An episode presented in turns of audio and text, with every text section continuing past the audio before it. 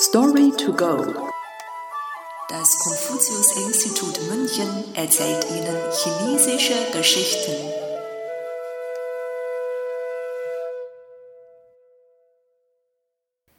Acht Pfund Talent. Zaigao Badou. Die Geschichte stammt aus Shi Tan, Kampftalent.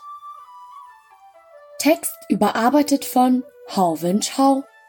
Übersetzung Nathalie Emmert. Xie Lingyun war ein berühmter Schriftsteller zur Zeit der südlichen Dynastie.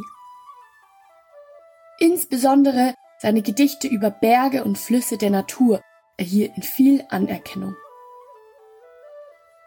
Jedes Mal, wenn er ein neues Gedicht schrieb, versuchten alle, es zu kopieren.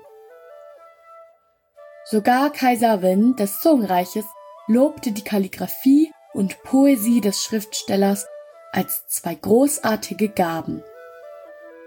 Xie Lingyun war sehr glücklich und zufrieden mit sich selbst und sagte, wenn es insgesamt zehn Pfund Talent auf dieser Welt gibt, dann gehören dem Sohn von Cao Cao acht davon.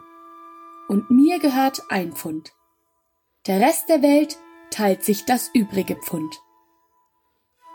Er sagte dies einerseits, um sein eigenes Talent zu betonen, und andererseits auch, um den talentierten Sohn von Cao Cao, Cao Zijian, zu loben. Die Redewendung acht Pfund Talent wird heute verwendet, um ein außergewöhnliches literarisches Talent einer Person zu beschreiben.